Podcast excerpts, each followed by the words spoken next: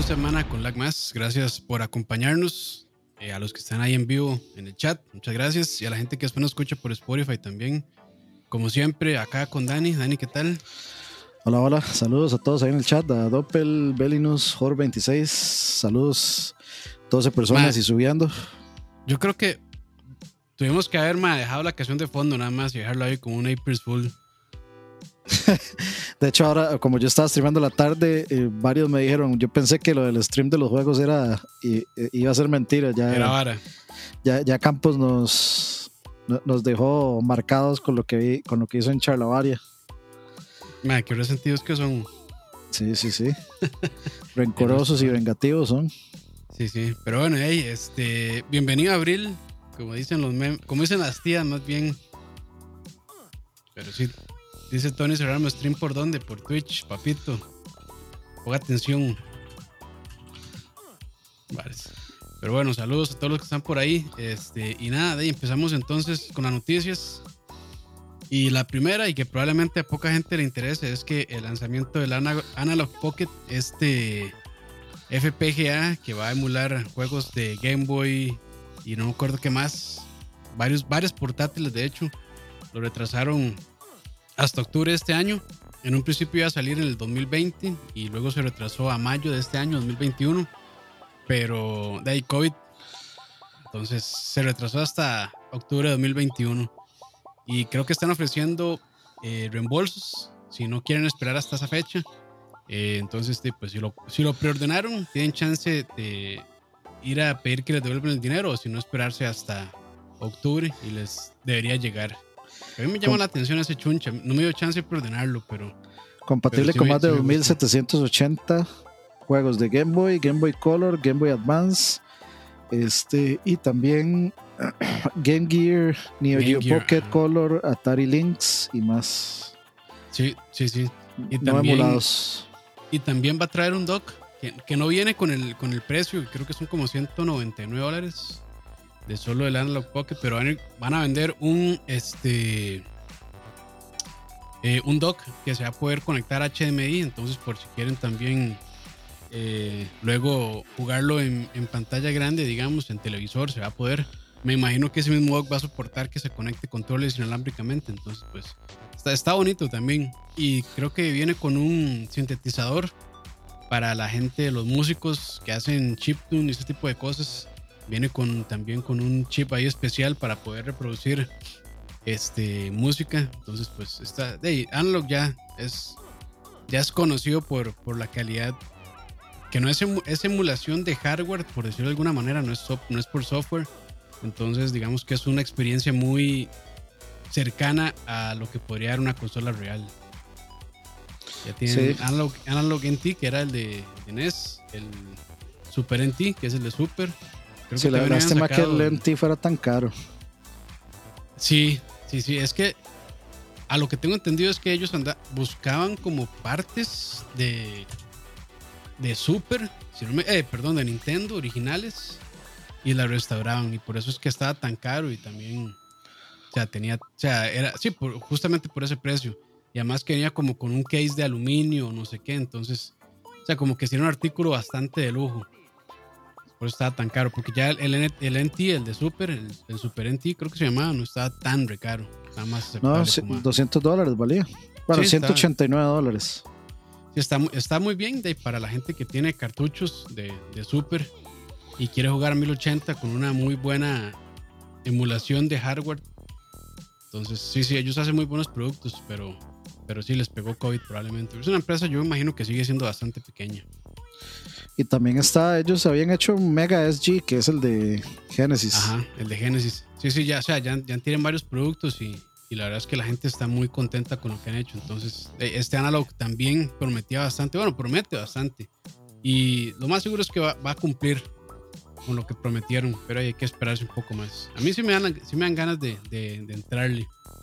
A mí sinceramente me parecería excesivamente delicado cancelar la preorden porque la vara se va a atrasar. Pero... Sí, es que hay gente que sí, hay gente que sí se enoja cuando les dicen tal fecha y no llega. Entonces dicen, no, no quiero mi plata. Sí, pero eso, eso sí es ser excesivamente delicado. Digamos, con una empresa que no ha dado razones como para desconfiar, Sí, sí, sí, sí. Es, ya eso sí es ser excesivamente delicado, digamos. Y yo sinceramente no creo que, o muy pocos vayan a pedir reembolso realmente, porque... después, después, sube demasiado el precio y es imposible conseguir. O sí, o sea, ya, ahorita si van a la página está out of stock, o sea, no se puede comprar. Y si se puede, digamos, si lo si liberan, probablemente sean las pocas órdenes que la gente soltó.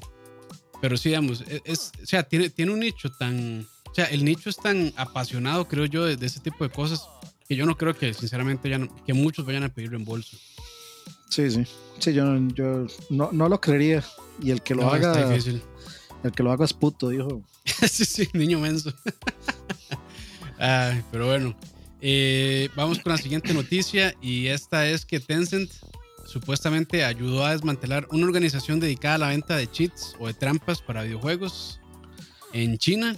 Y bueno, supuestamente la policía china reportó o confiscó más bien 46 millones de dólares eh, en bienes o, o, activos que en teoría eran provenientes de las ganancias de la venta de trampas.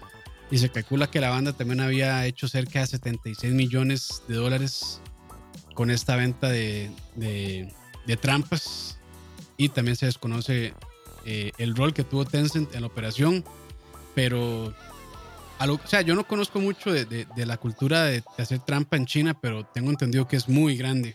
Y aparentemente es muy serio. Sí, sí, es muy serio y aparentemente hay, pues, hay toda una industria alrededor de eso, entonces sí, es que como que a, a, lo que tengo entendido yo no me acuerdo dónde fue que había escuchado, creo que en un podcast y no puedo afirmar si es real o no, pero decían ahí en ese podcast que como en China la población, es tanta gente la que hay y como que todos quieren sobresalir por algo, entonces que eh, hacer trampa no está mal visto en los videojuegos.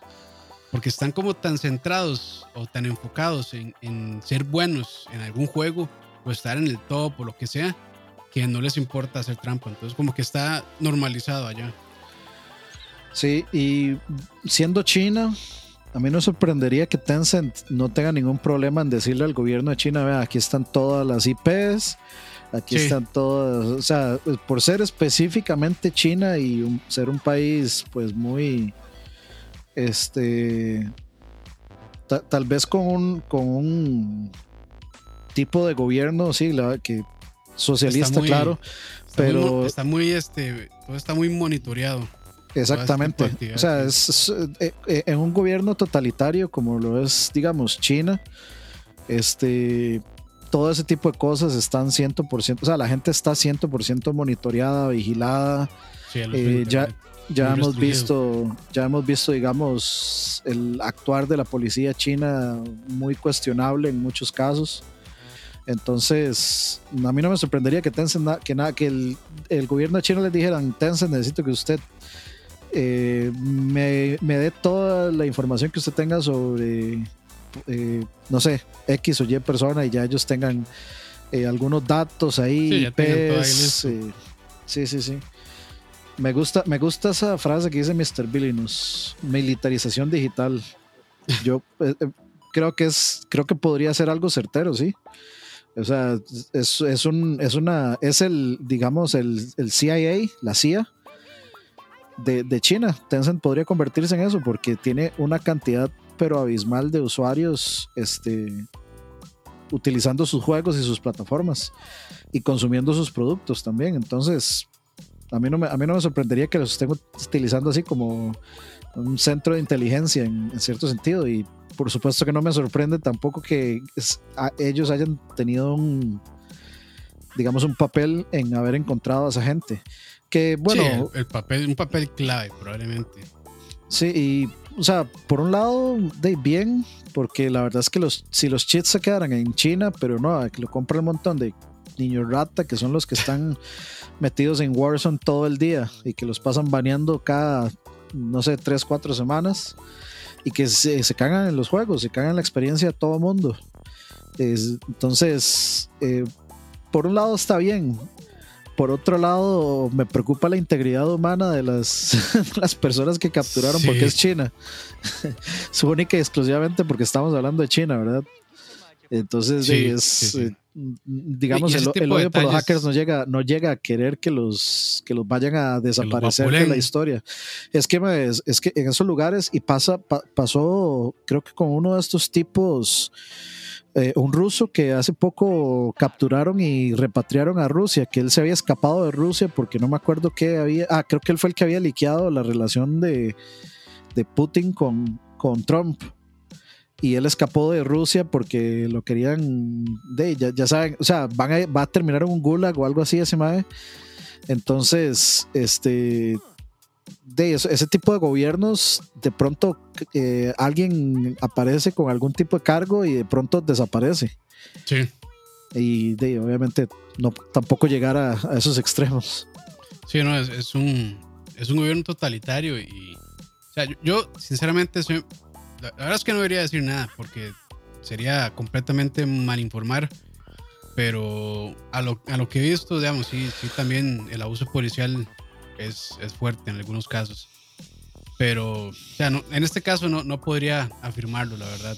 No, no, se, ha mostrado tal vez, digamos, en noticias así, pero no, obviamente no sabemos sí, no con qué pasó, si es así. qué pasó con esto, pero sí de ahí. Este, entonces, de ustedes, los que están haciendo ahí trampa en juegos, eh, pues ahí tengan cuidado, pueden, pueden estar siendo monitoreados también. No, crean, no crean que solo China anda monitoreando actividad de internet, todo el mundo lo anda haciendo. Ah, no, sí, de, fijo. Si están en Microsoft, Microsoft sabe todo de ustedes. Si están en PlayStation, PlayStation sabe todo, de ustedes. Eh, Nintendo tal vez es el que menos sepa de ustedes porque esos más van como por 1995 en, en cuestiones de redes. En algún momento lo sabrán. en algún momento lo sabrán, sí. En algún momento llegarán ahí, sí. Sí, sí. Pero bueno, continuando con noticias, eh, las ventas de Mario 3D All Stars incrementaron un 276% durante eh, la semana pasada, o esta semana también puede ser. Sí, esta semana más bien. Este, ya que bueno, este juego, como se sabía, iba a estar solamente disponible tres meses, si no me equivoco, de venta y acaba justamente ¿Eran tres o eran seis? Eran tres, sí, eran tres. Entonces, justamente creo que acabó ayer, en el momento que estamos grabando, que fue 31 de, de marzo. Entonces, claramente se levantaron las ventas, todo el mundo eh, recordó que quería ir a comprar Super Mario 3D All Stars y de ahí se dispararon las ventas. Ahorita, ahorita se consiguen baratos. Sí, pasó de puesto 9, estamos hablando de, Reino Unido nada más, por aquello pasó el puesto 9 la semana pasada a ser el número 2 en, el rank. Bueno, en, el, sí, en el ranking, pues. Y, es ranking de Amazon. Es ranking, creo que en general de los oh. retailers. De los ah, retailers. Porque eh, también en esta lista, en este top 10, eh, nueve juegos son de Nintendo Switch y solo uno que no, que es FIFA 21. y eso es básicamente porque los, las tiendas físicas están ese FIFA 21 es, es. Ah, bueno, no, porque ese UK, en UK de fijo es. el PlayStation, sí. Sí, es el Play. Muy probablemente. y más que todo, o sea, de, de toda la lista, sí, eh, nueve eran de Nintendo Switch y era porque estaban haciendo una promoción las tiendas físicas. Entonces, en eso tiene que ver, pero también, o sea, Nintendo en, este momento está pasando por un muy buen momento en ventas. La verdad, y a, mí, a mí en parte me alegra y en parte también me, me molesta un poco este, que teniendo tanto dinero saquen tanta cochinada de vez en cuando. o, tal vez no cochinada, tal vez no cochinada, sino que no, no, le pongan ganas a productos que podrían ser muy buenos. Pero esa es mi opinión. es que vea por ejemplo esto. A ver. Este juego. Ajá, Street Fighter 5 es, ¿o cuál? Eh, el, Street ah, Fighter. Ah, no, no, es, el, es, el, 30 aniversario, la colección de 30 aniversario. Son 12 juegos.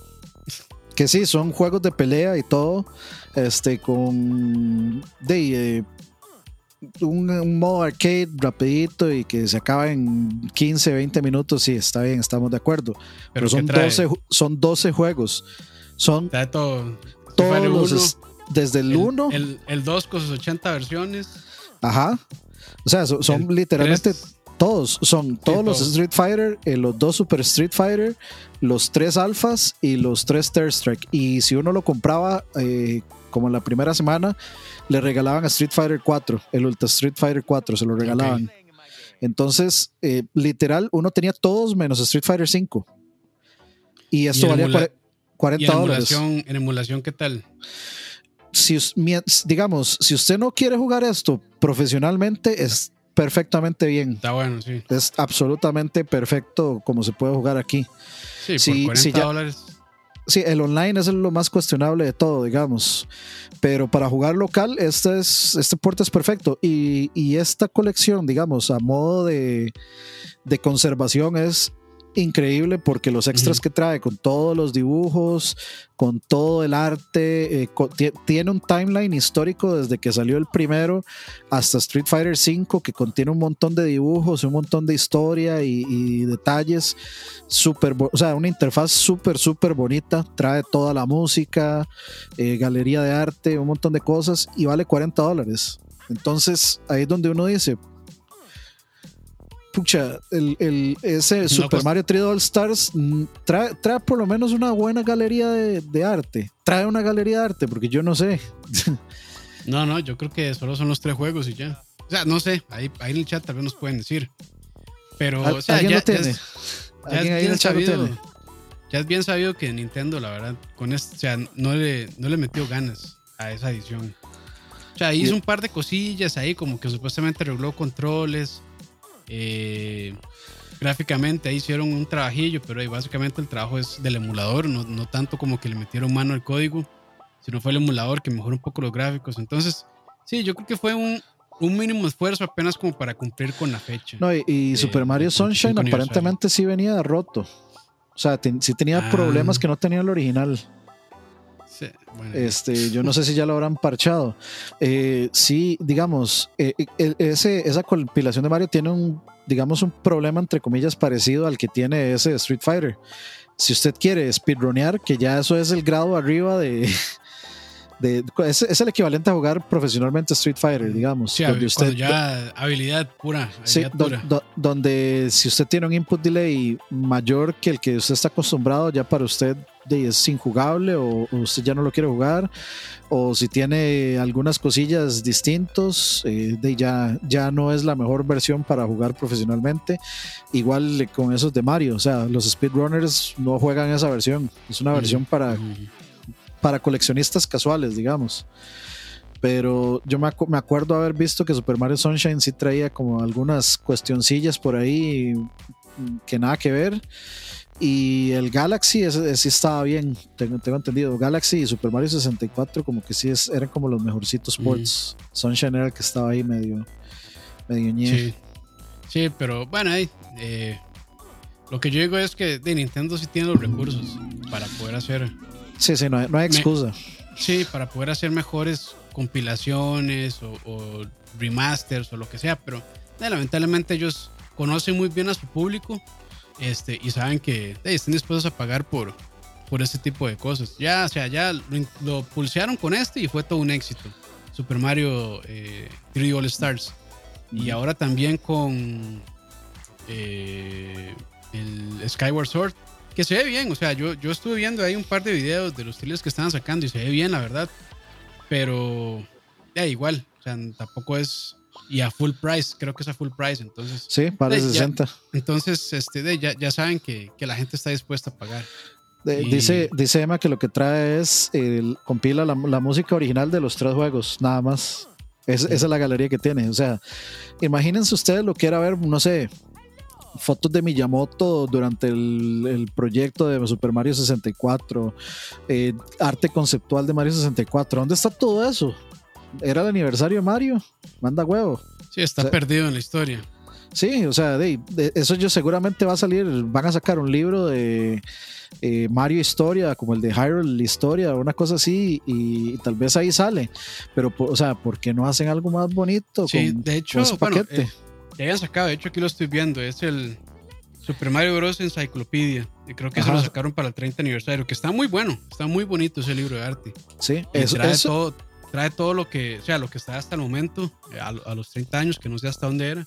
Me imagino que hasta 3D, 3D World, no estoy seguro, pero no recuerdo muy bien, pero. O, el Odyssey, no, tal vez puede que esté, creo que el Odyssey no estaba Porque el eh, Odyssey sí tiene un libro de arte por aparte, me parece. Yo, recuerdo, haber, yo recuerdo haber visto ese, ese libro en una librería en Colombia, de hecho, cuando yo andaba allá. Entonces fue hace un ratillo, hace como dos años. Sí, ese libro está muy bueno, pero, o sea, pero eso ya es, este, yo creo que ese, sí, ese es de Dark Horse, entonces eh, tampoco es como que Dark Horse más bien le, le, paga a Nintendo para que le preste los derechos de sacar el libro. Pero sí, sí, o sea, Nintendo tiene toda la, o sea, tiene el equipo, tiene el dinero, los recursos, todo para poder hacer buenos trabajos, pero no, no lo, hace porque saben que la gente va a pagar. Lo que no tiene la prestancia con sus fans de, de hacer algo bonito. Sí, y hay, bueno, y no importa, si me quieren pintar de, este, de, hater. no importa, pero ese tipo de cosas, es que hay cosas de Nintendo que yo amo y cosas de Nintendo que yo odio y, últimamente con esta cuestión eh, que de mínimo esfuerzo con sus, con sus remasters, sí me molesta un poco, pero bueno, eh, a, mí, sí me tiene malo y especialmente me tiene malo que, que esos Pokémon remasters sean valgan 60 dólares. O sea, ya hasta los juegos portátiles ahora valen 60 dólares. solo porque, o sea, al final me parece que la idea de sacar una consola híbrida con Switch era, era borrar la diferencia entre un juego portátil y un juego de, de casa y recuperar la diferencia entre los 40 y los 60 para vender a todas 60 porque es un juego de Switch y de ahí, le salió. Ahí va hubieran, todo el mundo a hubieran, vendido los, hubieran vendido los dos a 60, 30 y 30. O sea, en un solo paquete los dos, 30 y 30 y yo creo que igual hubieran ganado todo el dinero que, que quisieran, pero no. No, y ahora lo van a vender. Ah, van a, igual como hicieron con Sword Shield, van a hacer un paquete donde vienen los dos, pero 120. sí a 100 ahí para que la gente no sienta que lo están eh, robando. No, no, no, o sea, ya, Nintendo le vale verga, o sea, vale, va a valer 120. O sea, ya, ya, ya, no, ya no, ya perdieron la vergüenza. Y, ahí, o sea, no importa, pínteme de, hater de Nintendo, la verdad es que sí, a veces, de vez en cuando me cae mal. Pero ah, ah. yo, creo que este, este tipo de, críticas hay que hacerlas. Aunque no seamos nadie. Nadie. nadie. Aunque queden en el aire. Sí, sí, pero yo creo que es, es, importante hacer este tipo de críticas para que la gente de ahí, de algún, de algún momento tal vez le llega a alguien y dice, sí, tal vez tienen razón estos idiotas. O sea, yo, que seguir apoyando ese tipo de cosas. Yo, la, próxima vez que, que, que, salga, digamos, alguien como Iguata a decir, no, yo me voy a rebajar la mitad del salario porque la cagamos, esta no le va a decir, no, pues, debería rebajársela, o sea, debería rebajarse, no se rebaje usted el salario, rebaje los precios de los juegos, mejor. Sí, sí, sí, creo que también podría ser una... ya a mí ya se, me acabó, ya se me acabó la lástima, digamos. Ya, ya, de ahí sí está bien. Pero bueno, ahí tienen entonces, eh, larga vida Nintendo y sus remakes, este, mínimo esfuerzo. Y ahí, está, y, ahí estaremos comprándolos. sí, ahí, y es que es el problema, es que eso es lo que me cae mal también, porque yo no tuve chance, por lo menos de, estos juegos de Pokémon, el, el, el, Pearl y el, el Pearl y el. Ajá, yo no tuve chance de jugarlos porque en su momento no tenía ni DS, ni, y después con 3DS tampoco los compré nunca. Entonces, como que sí, es como, ay, madre, qué ganas de jugarlos, pero a ese precio 60 sí me lo pienso muchísimo porque siento que no, o sea, no, está ah. muy caro, la verdad. a, mí no me gustaron lo suficiente como para que me emocionara mm. un, remake. El, único que yo hubiera, hubiera hecho, malditos miserables, este, por cobrarme 60, pero los voy a pagar, es el Crystal. Ese sí se los hubiera ah, comprado, ese sí se los hubiera comprado así, sin. Sí, con o sea, con, con, sangre en el orto. pero se los hubiera pero se los hubiera comprado, Pero, qué, juegazo era, man. Sí, sí. Yo creo que yo, yo creo que yo agarré el Garados rojo y creo que me fui hasta el puro final con ese, con ese Pokémon. Uf. Qué bueno. Yo, sí, capturé hasta los legendarios y todo en ese juego cuando lo jugué. Saludos a todos los que vienen llegando ahí, a Sams, a, Juanqui, y a Álvaro. Ah, Álvaro Suárez fue mucho, también por ahí a Kevin Aguilar, que, que había saludado antes. Gracias ahí por acompañarnos en este eh, jueves santo. Jueves de Rant. sí, jueves de Rant. Este, y no, y pues nada, este, sigamos con las noticias. Sigamos. Jonathan Warner, eh, quien era director de Anthem y también trabajó en 10 años en Bioware, dejó el estudio. Y creo que no, no sorprende a nadie. Mataron, mataron Anthem hace un par de semanas. E incluso cuando ya tenían, cierto, quién sabe cuánto trabajo adelantado tenían de este Anthem Next, creo que se llamaba. Eh, incluso con eso lo mataron y te imagino que no sé si él tuvo algún disgusto. O sea, no, no se sabe realmente. Nada más dijo que, bueno, ahí me voy después de tantos años. Suerte al equipo. GG's. Eh, sí. Este, que, dijo él que quedan en buenas manos los otros proyectos. Entonces, pues, este, sí, de ahí se fue. Eh, él está involucrado en varios juegos de Bioware. Mass Effect, este, me imagino que Dragon Age también y otros. Entonces, pues de ahí nada. Eh, hay que ver si, si va para otro estudio. Lo más seguro es que sí. Y a ver, a ver qué, a ver qué, qué pasa con el futuro de Jonathan Warner, la verdad. Sí, lo que dijo es que se va, o sea, va a moverse hacia nuevas cosas.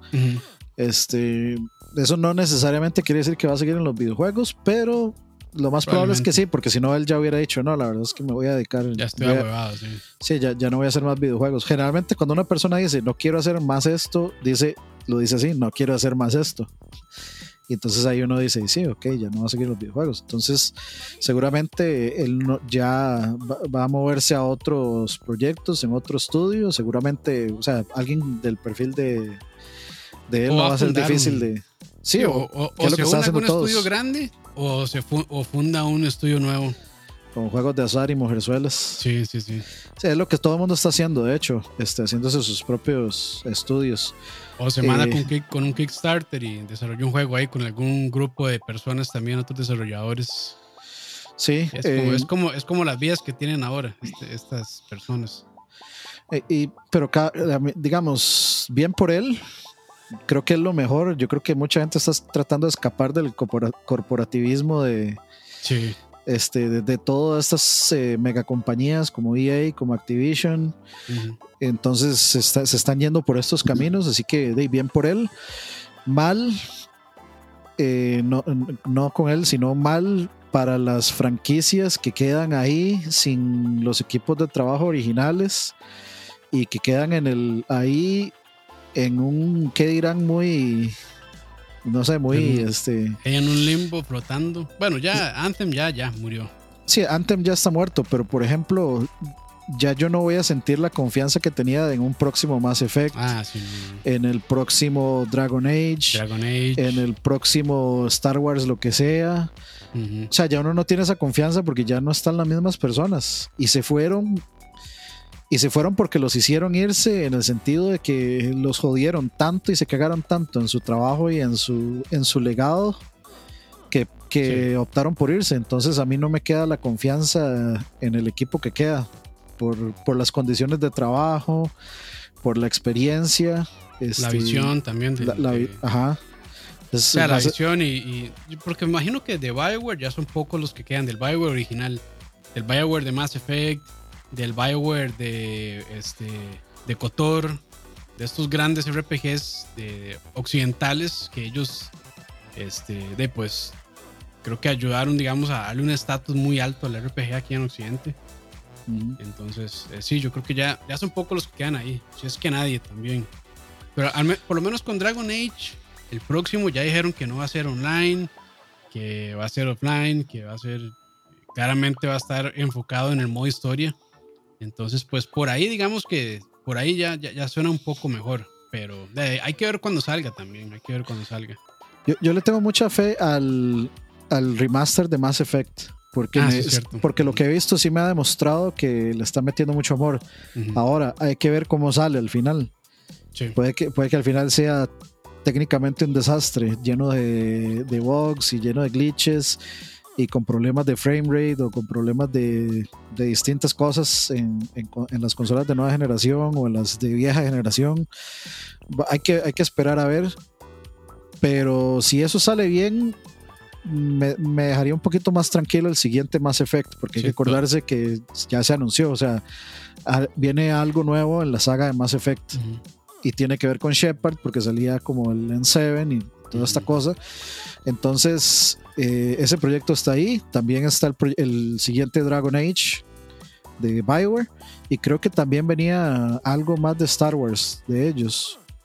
No, recuerdo, la verdad. O sea, yo, creo que están así como. O sea, eran como las dos cosas que en las que estaban trabajando grandes: el Mass Effect y el Dragon Age. Sí. Pero no sé si tenían algo más, no recuerdo, la verdad. Pero al menos, digamos, Mass Effect sí es algo, va a ser algo muy grande. Eh, la secuela.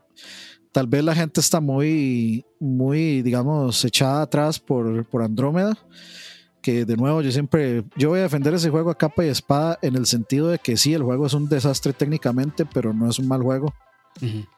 Este, entonces quiero ver, quiero ver cómo va, qué va a prometer lo siguiente. Espero, sí, espero algo muy, muy interesante, muy, muy cerebral tal vez, y por supuesto con características, ojalá sea next gen exclusivo, que nos, que nos hagan en generación Play 4, Xbox One, sino que ya que sea Next Gen, que no lo, que, que no quede anclado a las, ajá, que no quede anclado ya a las tecnologías viejas. Ajá, este, y de dedos cruzados, esperar. Sí. Sí, sí. Y antes de seguir con noticias, saludos a Jesús Chávez, pura vida. Saludos a Chus, esta es su semana. sí, sí. eh, también la semana pasada, sí, creo que fue la pasada, eh, estuvieron, bueno, se llevaron a cabo los BAFTAs y vamos a leer aquí rápidamente la lista de ganadores. Eh, animación de Last of Us Parte 2. Eh, indiscutiblemente. Indiscutiblemente. logro artístico, me imagino que así se podría traducir. Hades. Sí, audio, me imagino que es mejor audio. Ghost of Tsushima. Mejor juego, Hades. Mejor juego británico. Perdón. No, ese está. Es muy interesante que ganará por encima de Last of Us. O sea, es, un gane bastante importante, especialmente por ser los BAFTAs. Sí, los BAFTAs, como que la gente los considera también. O sea, como que no, no son tan este, comerciales como los Game Awards, pero sí los consideran más serios. O sea, como que sí es un premio en la industria que tiene más peso que un Game Award. Aunque no se publicite tanto. Esto es como el, el, Screen Guilds Award, una cosa así. Sí, sí, sí, sí. Eh, bueno, mejor juego, ya lo he dicho, Hades. Ajá. Sin duda alguna. Eh, mejor juego británico, Sackboy, A Big Adventure. Eh, juego debut, Carrion. Muy buen juego, aunque yo solo hubiera dado a otro, otro juego, pero estoy bien. No, es que creo que debut se, era para el primer juego de un estudio. Ah, ok. Y ya, bueno, ya, ya lleva. Sí. Gracias a Steven Rodríguez que donó mil colones, pura vida. Pura vida, Steven. Eh, Evolving Game, que imagino que es como mejor juego. Es como la categoría de Ongoing. Ongoing, sí, ajá. Eh, sea of Tips, el mejor juego familiar, Sackboy, Sackboy perdón, A Big Adventure. Eh, Game Beyond Entertainment, Animal Crossing New Horizons juegos más allá de entretenimiento. esa categoría es, en esa categoría a mí me parece la categoría, esa, esa categoría la, hicieron para Animal Crossing, digamos. Pero porque calza así, pero perfectamente. O sea, es, el, es el, el, espacio que falta en el rompecabezas. Ahí entra perfectamente Animal Crossing, porque definitivamente, o sea, ese es el juego del año. Es el juego del año en una perspectiva, digamos. Se hizo muy eh, masivo sí, en una perspectiva donde el videojuego trasciende a la cultura popular, es, ese, ese juego es definitivamente el juego más popular del año pasado. Particularmente pienso que no es el mejor, eh, pero en, general, pero es un, es un juego que realmente, o sea, rompió demasiadas barreras el año pasado y, ese reconocimiento hay que dárselo porque hay que dárselo a huevo. Sí, es un, es un logro increíble. O sea, y, y, la verdad es que Animal Crossing salió también creo, en un momento que la gente necesitaba como esa interacción que no fuera solamente como por videollamada, por Zoom o lo que sea. Y no, la, gente como que más bien reemplazó a hablar por Zoom y mensajes y todo eso y se fue a jugar Animal Crossing. Y ahí hacían como sus fiestas digitales y todo. Entonces, como que sí le dio un espacio virtual a las personas que estaban necesitando en ese momento, cuando todo el mundo, bueno, que todavía seguimos en, esto de, de recluidos en nuestras casas por la pandemia pero en ese momento como que estaba empezando y a la gente, o sea, hubo muchas personas que sí dijeron que les, les ayudó muchísimo a sobrellevar ese tiempo porque, o sea, eh, creo que, bueno, hablo por mí y, también creo que por Dani, somos personas que, digamos que no, no, no somos tan sociables, aunque claramente sí nos gusta salir y compartir con compas y con familia, pero hay gente que necesita esa interacción todavía muchísimo más. O sea, como que sí eh, digamos, su estado de ánimo, no sé si decirlo así, pero sí, sí dependen mucho de esa interacción social. Y este juego les ayudó muchísimo a eso. Entonces, eso, bien, bien por eso.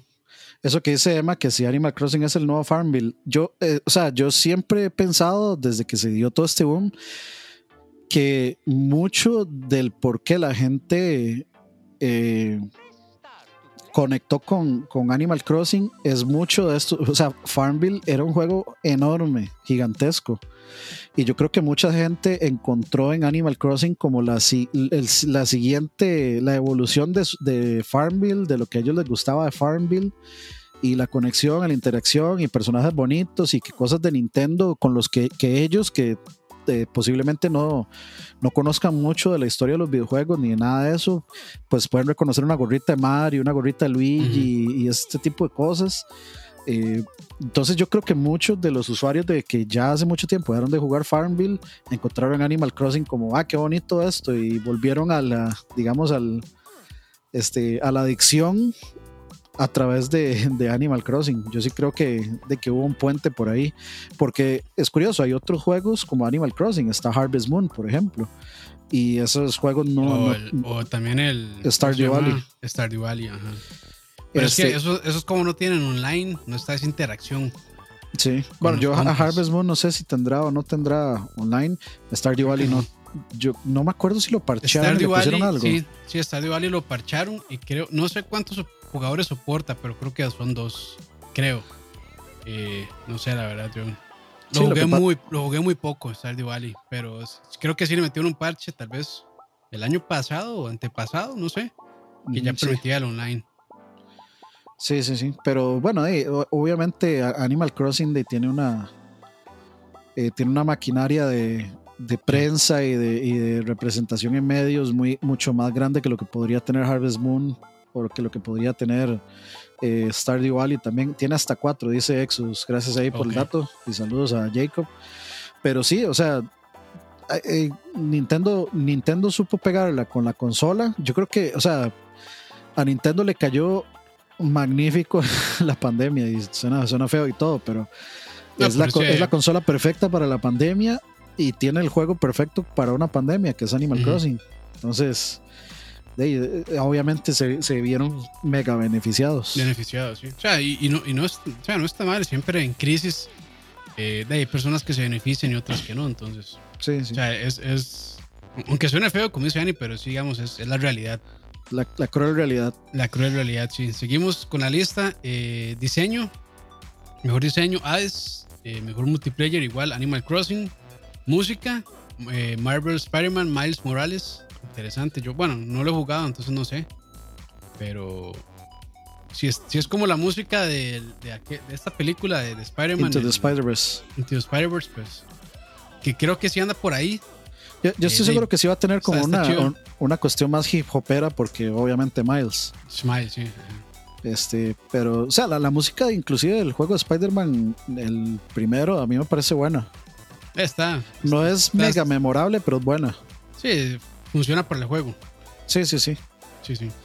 Eh, mejor narrativa, Hades. Eh, propiedad original o IP, me imagino. Kentucky Road Zero TV Edition, que por fin ya después de no sé cuántos años, este, ya salió la versión completa. Y creo que está, bueno, era un juego episódico. Yo lo tengo súper pendiente. He escuchado tantas cosas buenas de este juego que sí me da muchas ganas de jugarlo. Y o sea, y no sé cuántos años se tardaron, creo que como siete o más años en sacarlo. Y dicen que así es una experiencia muy, muy, muy interesante, muy buena. Habrá que probar. Yo todavía tengo pendiente comprar el. Ay, ¿cómo es que se llama? Eh, Disco Elysium. Disco Elysium, ahí yo lo tengo. Bueno, y ya salió la actualización, el Final Cut, entonces ya tiene todo. Eh, con voice acting. Con voice acting. Y creo que le metieron cosas nuevas. Yo creo que le llevo como 10 horas por ahí, pero el juego sí es bastante, bastante largo, bastante denso. Y sí, sí, tengo que seguirlo, pero muy recomendado. Y más ahora que ya está con, con el... Que yo debo decir, siento que al juego no le hace falta el voice acting, pero es algo que la gente sí estaba pidiendo mucho. Porque creo que, creo que al, escuchar a las personas hablando, eh, se conecta uno más fácil también con la historia. Entonces creo que sí es un elemento narrativo que sí también puede ayudar a que la gente se, se o sea, que sea más inmersivo la experiencia. Pero, digamos, a mí no me molesta leer, entonces para mí no, no era como la. O sea, no me molestó que no tuviera voice acting, pero sí creo que es un recurso narrativo que sí, sí le va a ayudar bastante. Eh, seguimos con la lista. Eh, mejor sería. Eh, ¿Cómo se puede decir a esto? Performer, desempeño, no, es que. Bueno, mejor, mejor, actuación en un rol mejor actuación principal. En rol principal, ajá, Laura Bailey de The Last of Us Parte 2. Creo que ella es la que hace la voz de. Este, de la otra muchacha, ¿verdad? Sí, de. Ay, madre, se me olvidó. Este... Está, está Ellie y. Y la otra, que no recuerdo el nombre, perdón. Pues pucha, madre, se me olvidó, no sé por qué. Este. Ay, madre. Y creo que ella también, Laura Bailey, había ganado en los Game Awards, si no me equivoco. O sea, yo no he jugado el juego, pero a lo que he escuchado, que fue una. Ajá. Qué eh, lagunazo. Que si, fue una, una, interpretación magistral que hizo ella. no, sí, sí, o sea, para, para, mí ese, ese, ese, esa categoría tiene un nombre. De hecho, yo hubiera puesto a los dos, o sea, en supporting y en leading, para mí son de The Last of Us, porque es impresionante. Eh, y en el supporting, que sería como más bien eh, secundario, digamos, sería. de soporte.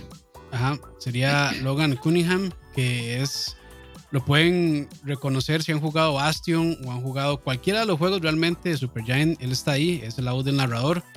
Pero en este juego, en Hades, hizo la voz de muchos personajes. Hizo la voz de Hades este, y de como unos 5 o 6 personajes más. Zoila. Entonces, sí, fue como Zoila. Y la verdad es que este, sí hizo un muy buen trabajo porque todos los que. O sea, con, con Hades sí se reconoce muy fácilmente que es él. Eh, si ya han jugado Bastion o cualquiera de los otros juegos, lo van a reconocer fácilmente con Hades, pero el resto de los personajes no tanto. Creo que también él hace la voz del centauro, del minotauro, perdón, o centauro.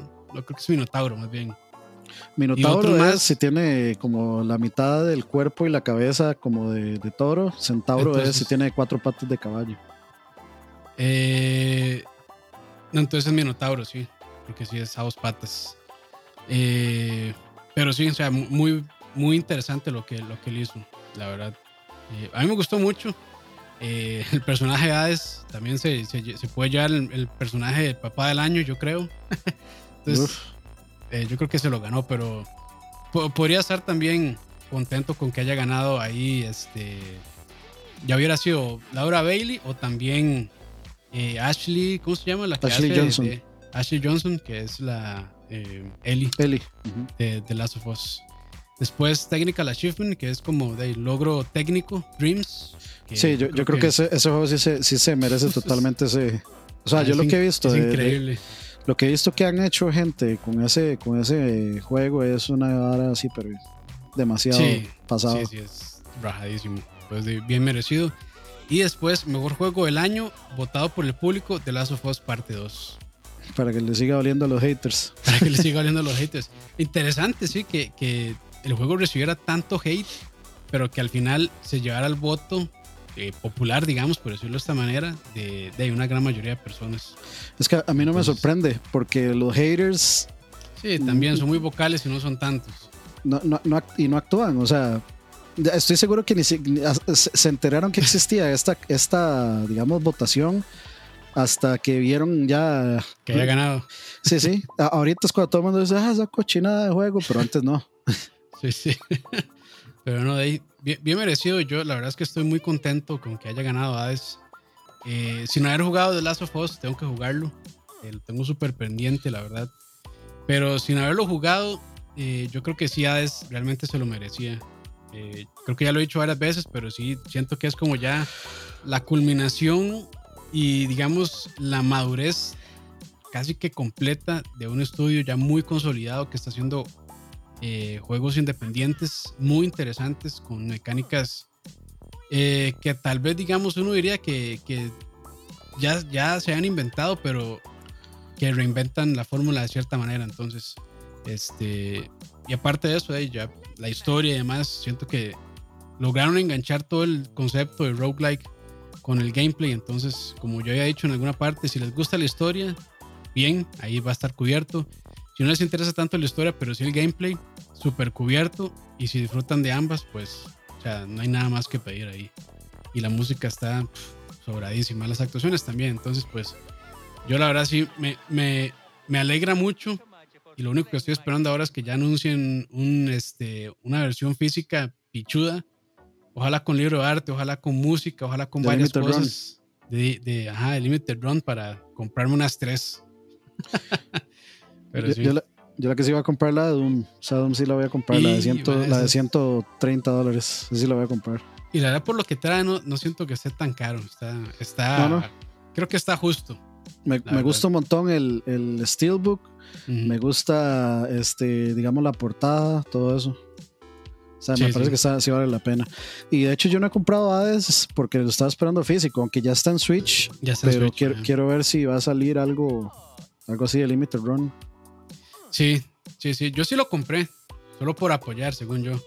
Entonces ya lo tengo, mate, ya tener ese juego cuatro veces, más lo tengo, lo tengo en Epic cuando salió, lo tengo en Steam, lo tengo en Switch y ahora lo voy a tener físico en Switch. Ya, van cuatro.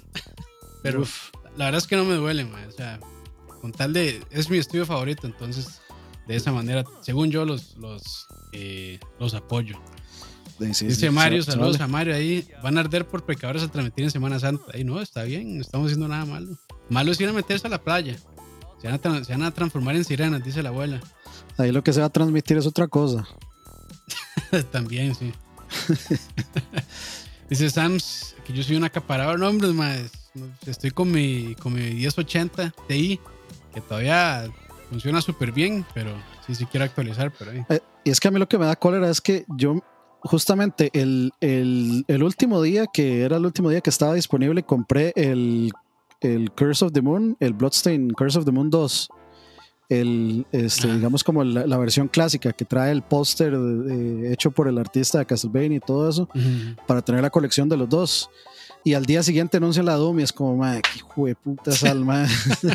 Pude haber no, comprado el S y compro el de Doom, pero de ahí, ah, es que es que Dime Terrón ahora está como que casi todas las semanas tirando algo.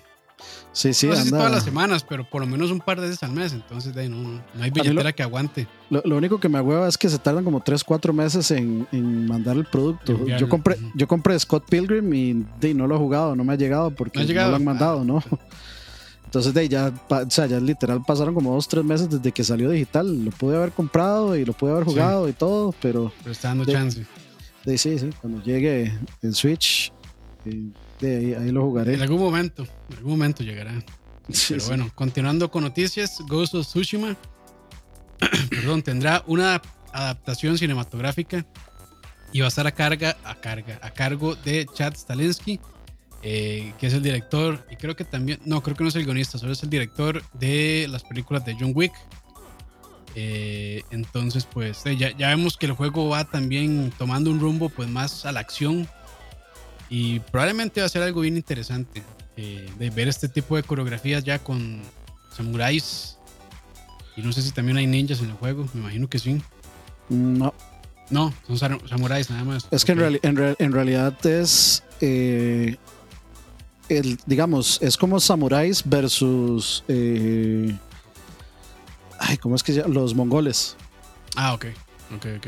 Entonces, o sea, sí hay facciones de, de o sea, familias de samuráis y todo, pero en sí la pelea es contra la invasión mongol. Entonces, digamos, no, no, hay, o sea, sí pleitos entre, se van a dar pleitos entre samuráis tal vez, sí. pero, pero, o sea, hay un montón de mini historias que son tan buenas, por ejemplo, todos los compañeros de, digamos, todos los, entre comillas, amigos de, del personaje principal eh, tienen sus side quests, tienen todas sus misiones eh, primarias y secundarias y son historias muy, muy interesantes. Por ejemplo, el, este, esta, la esposa de, de, una de las grandes casas de samuráis de ahí que tiene toda una historia de, venganza que es muy buena. Luego está la historia de, del maestro de arquería, creo que era maestro de arquería de, del personaje principal. esa historia también es muy buena. Entonces yo quiero ver cómo carajos van a condensar todo eso. todo eso en una sola película y, que no me hagan un Zack Snyder. sí, sí. No, pero hay, que ver, probablemente nada más siga la historia, digamos, principal. Porque no, o sea, no, si fuera una serie, tal vez ahí sí tendrían más chance como desarrollar historias secundarias o personajes secundarios. Pero bueno, hay que ver. Lo que sí está casi que asegurado es que la acción va a estar muy buena. es que, es que vieras que es, difícil porque todo eso en realidad es, es, es historia principal. Porque, ah, o sea, todos estos personajes uno los está reclutando para ir a atacar los fuertes a donde están los mongoles. Entonces, digamos como que sí es un poco necesario tener una razón para que ellos se unan. Y sí es como un poquillo necesario visitar, digamos, como esos arcos de esos personajes para que ellos se unan. Entonces yo no sé cómo van a hacer. Lo que sí es es que, digamos, este tipo Chad Stahelski me va a garantizar posiblemente las mejores escenas de acción filmadas. Sí. Eso, me va a garantizar la acción. Lo que quiero ver es que me garanticen, ojalá, un estilo. no, no, un estilo visual ah, de película de samurai. Este, como, como un poquito más clásica, un poquito más eh, Kurosawa. No, no a lo Kurosawa, pero sí tal vez un, un, estilo más moderno de, de Kurosawa. Porque, o sea, realmente mucho de la mucho de la, del, del, juego es justamente emular eh, las películas de samuráis de Kurosawa, que todos estos momentos donde están uno frente a otro con las espadas envainadas, listos a desenvainar y todo eso, y o sea, yo creo que es necesario emular eso porque hay que, o sea, hay que hacerle justicia al juego, que sí, o sea, Ghost of Tsushima es una historia real, es, es, es un hecho histórico, no es un videojuego, pero, o sea, creo que la idea es de eh, hacerle honor al juego y hacerle honor a, las influencias y a la historia en la que está basado el juego. Entonces tendría que hacerle honor a Kurosawa. Sí, que Soccer Punch tomó mucha inspiración de ahí, ¿no? De, Kurosawa. Sí, sí, sí. el juego tiene un Kurosawa mode, eso lo, eso lo dice todo. Sí, sí, sí. Bueno, lo que sí es que eh, si ustedes ven la primera película de John Wick, tiene su estilo, pero se, ve como muy película medio indie. Este, sí. Película de acción indie. Película de acción indie. La 2 ya como que agarró un poco más de estilo y la 3 sí ya como que ya sí marcó más. Eh, se fueron más como por este lado como de neones y, estos colores así como, por decirlo de alguna manera, medio cyberpunk.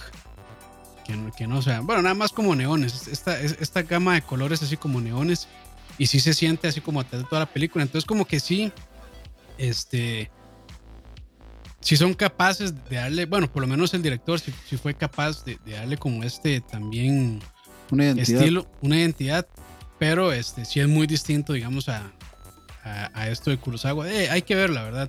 Pero si se unen con un buen cinematógrafo, si se unen también con un buen guionista, con un buen diseñador de, de, de sets, eh, entonces yo creo que sí pueden lograr algo, algo bien interesante, pero lo que sí va a estar muy bien son las escenas de acción. Entonces. Y es que, eh, digamos, el juego causó un impacto tan importante, digamos, en, en, la isla de Tsushima justamente y en el público japonés, este, tan grande, o sea, realmente ellos se sintieron muy agradecidos por, el, por lo que hizo el juego, por la forma en la que el juego... Y aquí en Occidente diciéndoles este, apropiación cultural.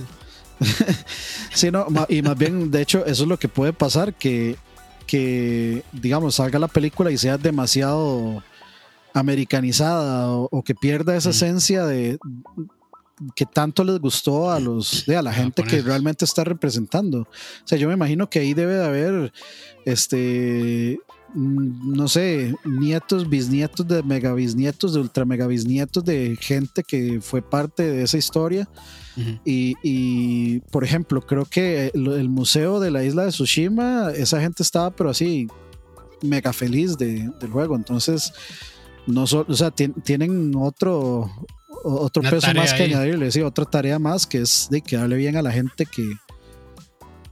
O sea, ser respetuosos con, el, con la gente en la que está basada el juego también.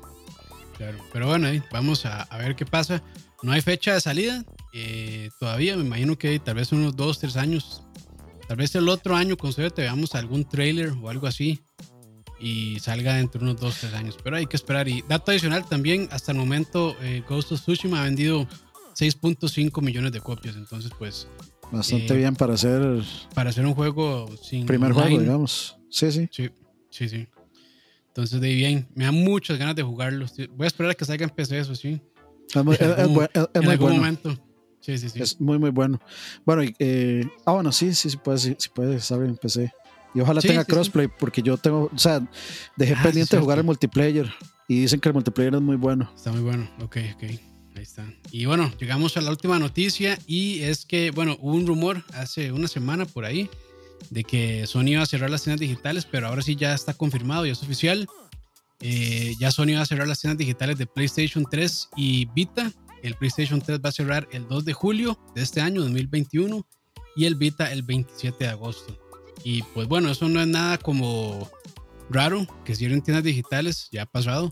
Lo malo aquí es que, eh, bueno, antes de pasar a esa noticia también, por aquello, si ustedes tienen compras digitales o juegos ahí, eh, todavía los van a poder seguir descargando y jugando. Entonces, lo que ya tengan, por decirlo así, eh, que hayan comprado, adquirido una tienda o alquilado, como quieran decirle, se va a poder seguir jugando. Entonces, por ese lado no hay tanto problema. Sí, lo que no se puede es comprar cosas nuevas. Sí. Si, si, tienen algo ahí pendiente que jugar y no lo tienen aún todavía, pues tienen chance hasta julio, agosto. Y ahora sí, la parte mala, mala de la noticia es que a muchos desarrolladores, eh, sobre todo de PlayStation Vita, no les avisaron con tiempo. Y los pobres ahora ahí tuvieron que meterse en crunch, en crunch para poder salir antes del 27 de agosto y poder lograr capturar algo de ventas. muy mal, muy mal Sony con eso. Y, les va, o sea, eso les mata completamente la expectativa de vida del juego, digamos. Sí, completamente, completamente. Y sí, Yo estoy leyendo un par de, tweets ahí, perdón. Sí, estoy leyendo un par de tweets, perdón. Eh, decía desarrolladores bastante molestos que no les avisaron realmente. Y de ahí son personas que tal vez tenían, no sé, uno, dos años, tres años o más desarrollando para PS Vita. Y de esto es un baldazo de agua fría, saber que todo ese esfuerzo eh, no es que no vale la pena, pero por lo menos en ventas tal vez no se haya reflejado, porque la gente no va a tener tantísimo chance de poder llegar y, y comprar el juego por ahí. Sí, no, no, como las vacas cagando la, salida. Sí, o sea, ellos, o sea, la manera correcta es, es como decirles, más, lamentablemente vamos a cerrar, o sea, ya no, no podemos sostener más estas plataformas, este, ya hay una consola nueva afuera, eh, no podemos darle soporte ya a estas tiendas que ya de, son, son de consolas que ya están bueno, ya estuvieron de salida por mucho tiempo atrás, entonces tienen, no sé, seis meses eh, para desarrollar y a final de año, o sea, yo creo que hubiera sido lo ideal que dijeran a final de año cerramos o que les avisaran a ellos, pues, con no sé, tres, seis meses de anticipación, pero no que se, vayan, se vayan dando cuenta leyendo Twitter, que eso es lo peor, digamos, que no se dé cuenta de una noticia que le afecta a su vida personal y profesional a través de Twitter. Es como, yo, o sea, a mí nunca me ha pasado, pero si me pasara, debe ser, o sea, espantoso. De yo, yo creo que muchas, yo creo que sí vamos a ver demandas tal vez por incumplimiento de contratos. yo, lo veo muy, yo lo veo muy posible. Yo, yo sí lo veo pasando. Porque es que sí, o sea, sí, sí los, o sea, los está afectando. Yo, la, eh, o sea, la, la, tienda de PlayStation 3 no hay ningún problema. Nadie está desarrollando juego para, para PlayStation 3. El de Vita es el problema.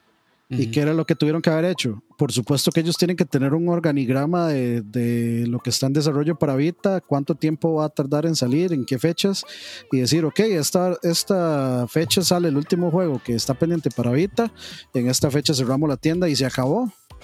O sea, que, era, que, era... No costaba tanto. No sé, es una, sí, me parece una decisión tan desordenada y tan irresponsable que que es muy extraño que una compañía tan grande y tan organizada y tan generalmente no tan bruta como Sony haga, haga, una tontera de ese tamaño, porque sí se pueden meter en problemas legales. Si ellos tienen un contrato firmado donde dicen X y Y cosas y, ellos pueden llegar y decir, de no, es que sus decisiones afectaron, afectaron la vida útil de mi juego, afectaron mis ganancias y afectaron mi bottom line y se van a enfrascar en una bronca legal ahí, en la que posiblemente Sony va a ganar a punta de meterle dinero y alargar hasta que ellos se queden sin plata. Pero, o sea, pésimo, pésimo. Pero el Vita cierra el 27 de agosto.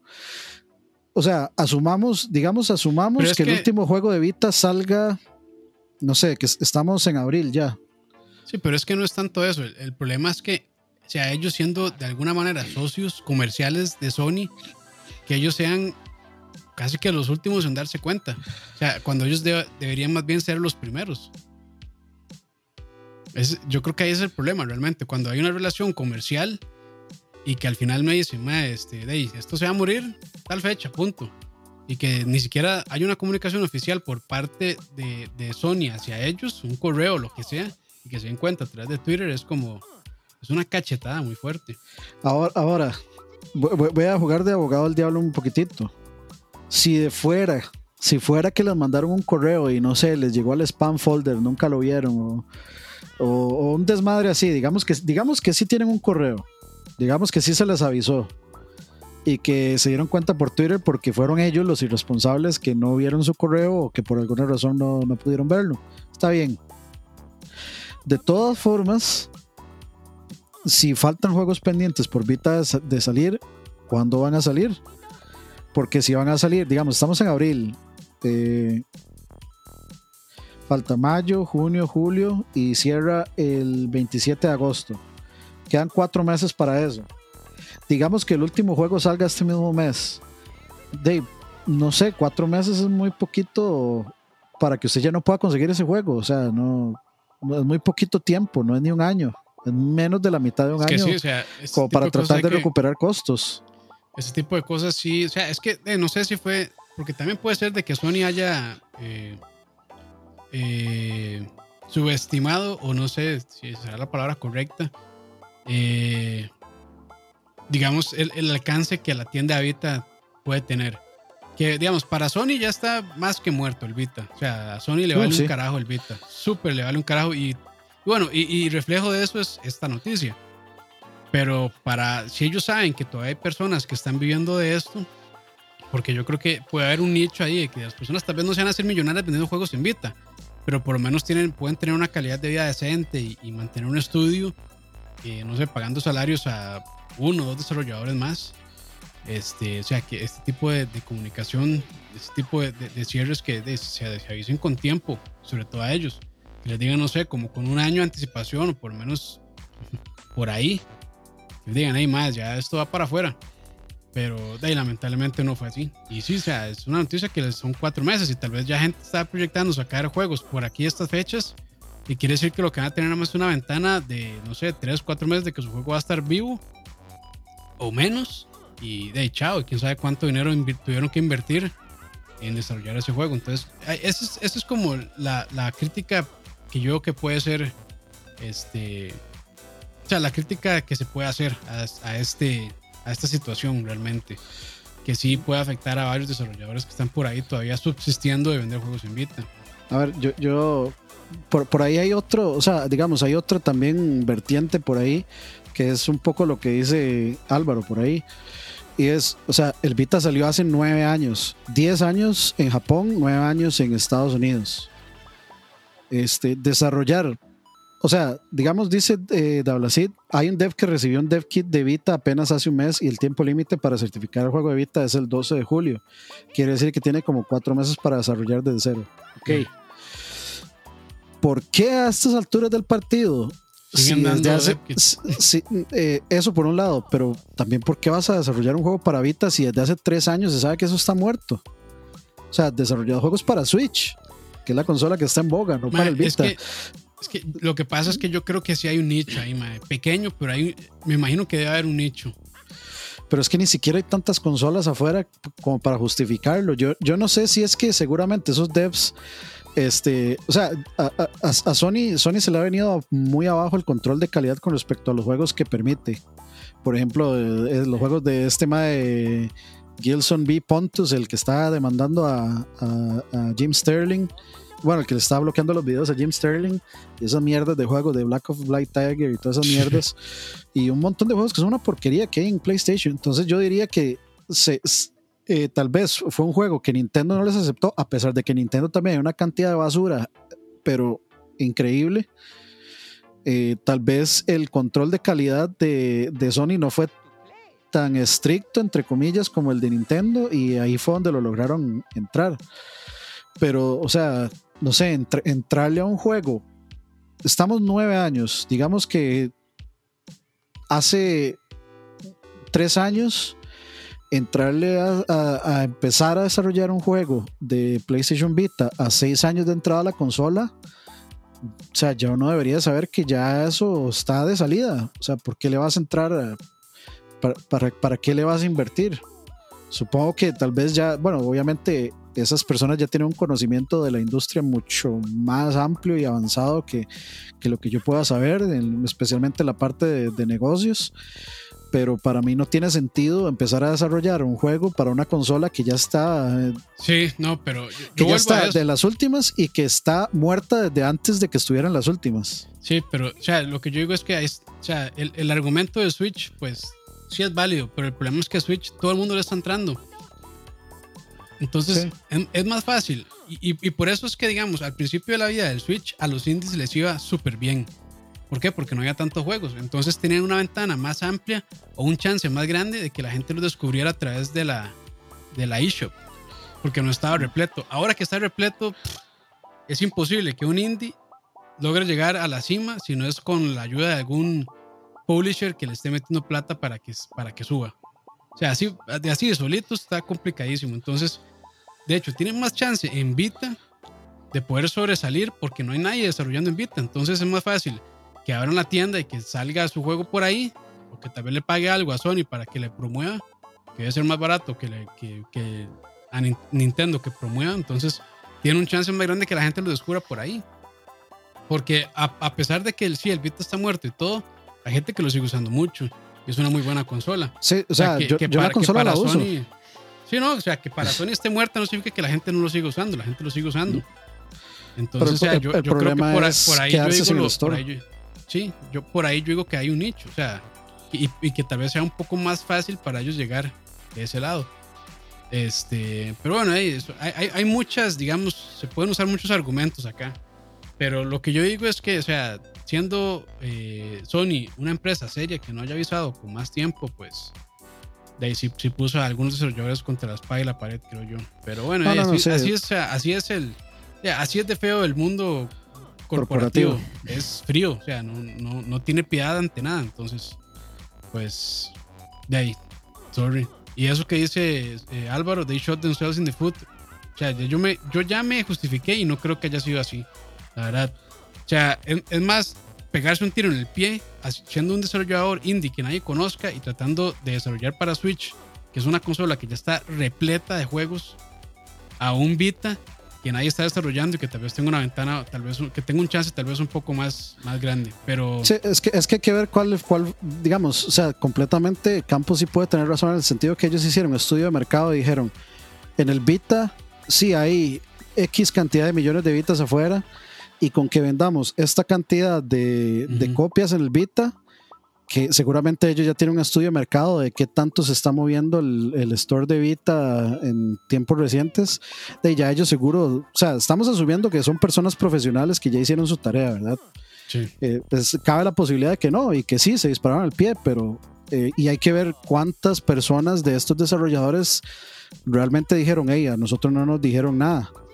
Este, porque el problema es eso. O sea, hay que partir del hecho de que si es cierto que Sony no dijo absolutamente nada, pues fueron demasiado huevones, porque por más que llevemos casi 10 años con la misma consola en existencia, este, ellos, o sea, tienen que avisarle primero a los desarrolladores, hey, este, la tienda se va a acabar en esta fecha, y segundo, sale el post público porque, o sea, la primera conexión siempre son con los desarrolladores y después con los usuarios. Entonces eso está pésimo. A mí no me sorprendería que luego la historia tal vez avance a que no, que Sony sí les dijo y, les avisó, porque de veras, o sea, yo pienso que me, o sea, me sorprende que sean tan idiotas de no haber avisado primero. Nada más por eso yo pienso que la historia podría avanzar. Pero por otro lado, si no pasa, tampoco o sea, toda la culpa, toda la culpa de Sony por avisar eso, que sí, o sea, no importa si hoy en este momento yo decido quiero hacer un juego para Vita, eso no importa. Este, si, si yo hoy lo decido y hago todo el procedimiento, me aprueban y me dicen, le vamos a mandar un dev kit y mañana me dicen, este, no, es que eh, ya vamos a cerrar las tiendas de Vita o mañana yo me entero en un tweet que van a cerrar las tiendas de Vita y cómo, voy a estar yo, me, aprobaron todo Sí, mandan el mensaje incorrecto, ¿no? Sí, o sea, y, lo que dice Suave Spy Mojo es que es irreal, Dave. Para, para, usted tal vez pueda ser irreal, pero para una persona que está desarrollando y así, que no le avisen nada, y o sea, habría que ver legalmente si, si tienen contratos Porque yo no creo que, digamos, este, PlayStation haya proyectado tantos años para la tienda. Pero hay, que, hay que ver si cuando les entregan a ellos un dev kit les dicen, madre, la tienda va a estar hasta esta fecha. Yo no creo que ellos digan eso. No, porque no, hay, no, existe, un, no existe un día exacto, sí. Sí, si no, no estarían desarrollando. Sí, es que, es que, digamos, cuando sale el Vita en el 2011 o el 2012, no me acuerdo, 2011 creo, ellos no, desde ese momento no decían, ok, vamos a cerrar el 27 de agosto del 2021. Tal vez pudieran haber dicho, ok, la tienda del Vita va a durar 10 años del, del 2011 al 2021. Ok, tal vez sí. Pero entonces, si a, enero del 2021, ¿para qué le vas a abrir el chance a la gente de desarrollar en Vita? O sea, ¿por qué le vas a dar este aire y por qué les vas a, vas a mandar dev kits y por qué les vas a, a, permitir desarrollar juegos para Vita si en seis meses vas a cerrar la tienda? ¿Qué pasa? O sea, primero desarrollar un juego eh, digamos, en un máximo de cuatro meses es bastante, bastante complicado. Y generalmente un juego indie mm, no lo lograría en cuatro meses. Entonces, mejor le decís, no, o sea, en el 2011 se cierra la tienda de Vita, o simplemente no le decís que se va a cerrar la tienda de Vita. Dices, ya no estamos aceptando aplicaciones para, para desarrollo de juegos de Vita. Y ya, se acabó el problema. Sí o sea, igual, o sea, yo, respeto el argumento que dice ahí Álvaro, que dice que lo saquen en Play 4, pero es que es lo mismo, Play 4 está repleto ya. y no es lo mismo desarrollar para Play 4 que para Vita. Entonces también, o sea, no es como que nada más llegue y diga, madre, este juego lo tengo en Vita y lo, lo, voy a exportar así de fácil. eso sí ya es de es que no, es lo este, mismo, porque primero las resoluciones de la pantalla no es lo mismo, las, texturas, todavía los controles, digamos todavía en teoría los controles, pero si te pones muy fancy y querés usar las pantallas táctil, el touchscreen de atrás del Vita, ahí sí es distinto, pero con algo tan básico como por ejemplo los, la, resolución de pantalla en Vita es completamente diferente.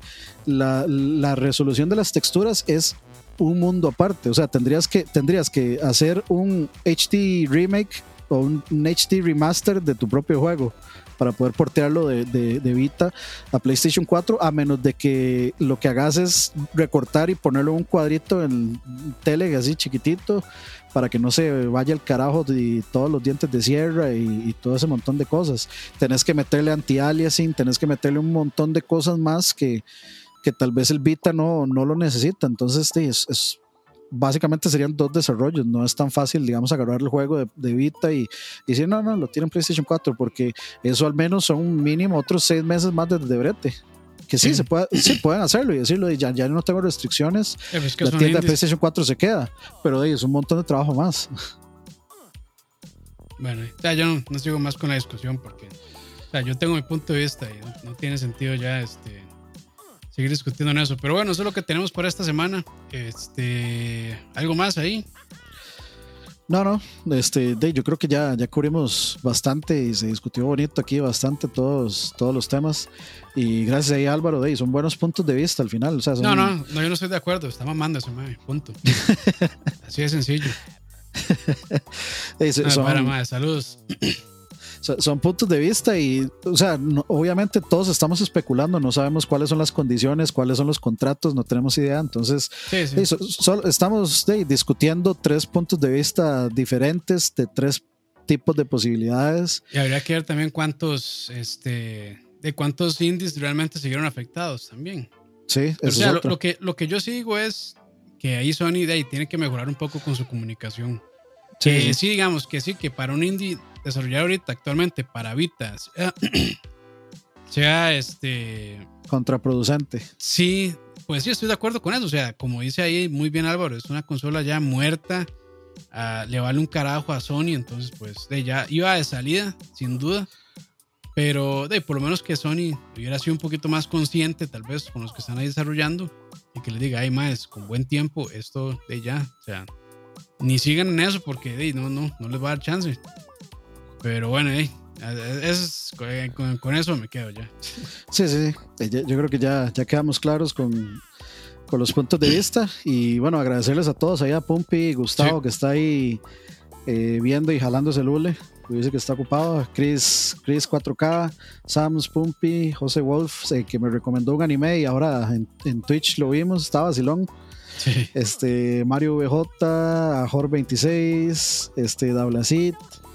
Eh, vamos a ver qué más estaba por aquí. Jesús Chávez, Jacob Sobrado, Steven 90, Emanuel Sánchez, este, a Miyazaki que anda por ahí, a Golden Guiso, Juan Kikun que andaba por ahí, Mr. Bellinus, Kevin Aguilar, Leonardo Valerín, Tony Serrano. Saludos a todos, muchachos, y a Doppel, por supuesto. Muchas gracias a todos por acompañarnos. Acuerden ahí de, acuérdense de darle likecito ahí, ese pulgarcito por arriba que nos, nos ayudan. Campos. Eh, nada, eh, gracias por acompañarnos y a la gente que también nos escucha por Spotify, muy amables. Spotify y cualquier otro también servicio de este podcast. De podcasting, porque yo odio, ahora sí odio de sobremanera Spotify. Nunca más en mi puta vida voy a usar esa mierda de aplicación. Entonces, ojalá, que, se, ojalá que se jodan. De porque ya había pagado yo el premium y me, me se volaron la cuenta. Ya había pagado yo por adelantado un mes. ah, o sea, le cerraron la cuenta. Del todo, ma. ah, pero, pero, de aquella baneado. vez. Sí, sí, baneado.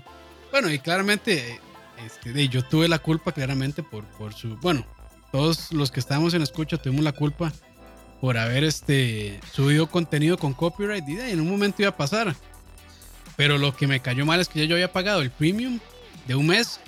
De hecho, yo lo pagué y como dos días después me cerraron la cuenta. ¿Y no, no pidió reembolso? ¿O le dijeron que es que pida, pida esa madre? De ahí no, me dijeron, ma, este, por, por incumplir las... Es que está bien, ma, la verdad es que yo incumplí eh, con las reglas de... O, sí, con, con el acuerdo de uso, pues, incumplí con eso y merecido, pues, no voy a decir que no me, no me lo merecía, me lo merecía.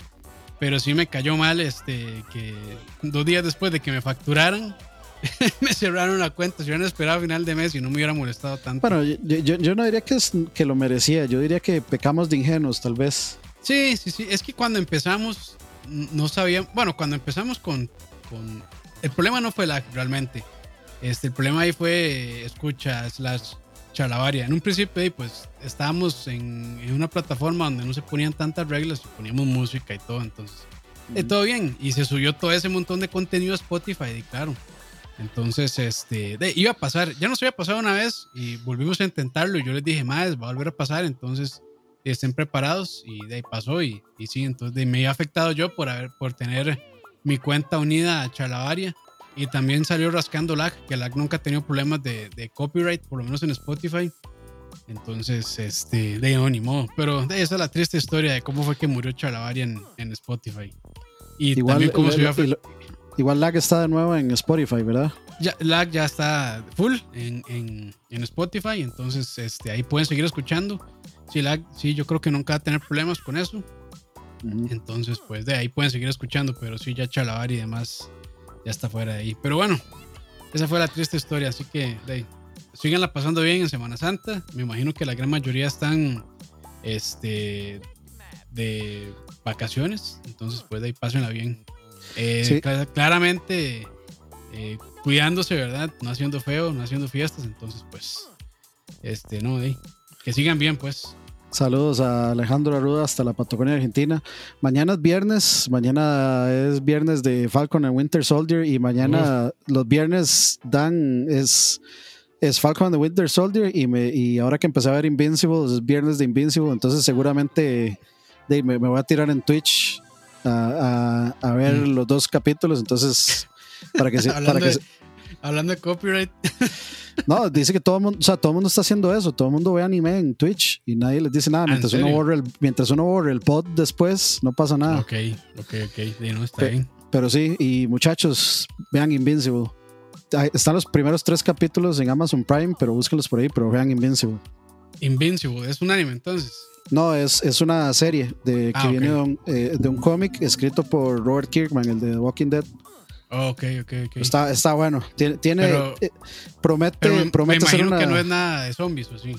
No, no, no, no. Es de superhéroes. Pero promete, promete ser una muy buena serie animada con muy buenos, eh, este, con una buena historia, buenos twists. Y tiene un, o sea, tiene un cast de voz, pero de otro nivel. O sea, está J.K. Simmons, está Steven Young, el de The Walking Dead, está John Hamm, está Mark Hamill. O sea, los Ah, pesos, pesos pesados. sí, está fuerte. Sí, sí, sí. Está buena la recomendación, entonces habrá que ver. Sí, sí, sí. Veanla y, y, nos vemos mañana para el episodio 4. Listo, pues. Entonces, con eso nos vamos. Buenas noches, pásenla bien. Buena vida, muchachos. Chao.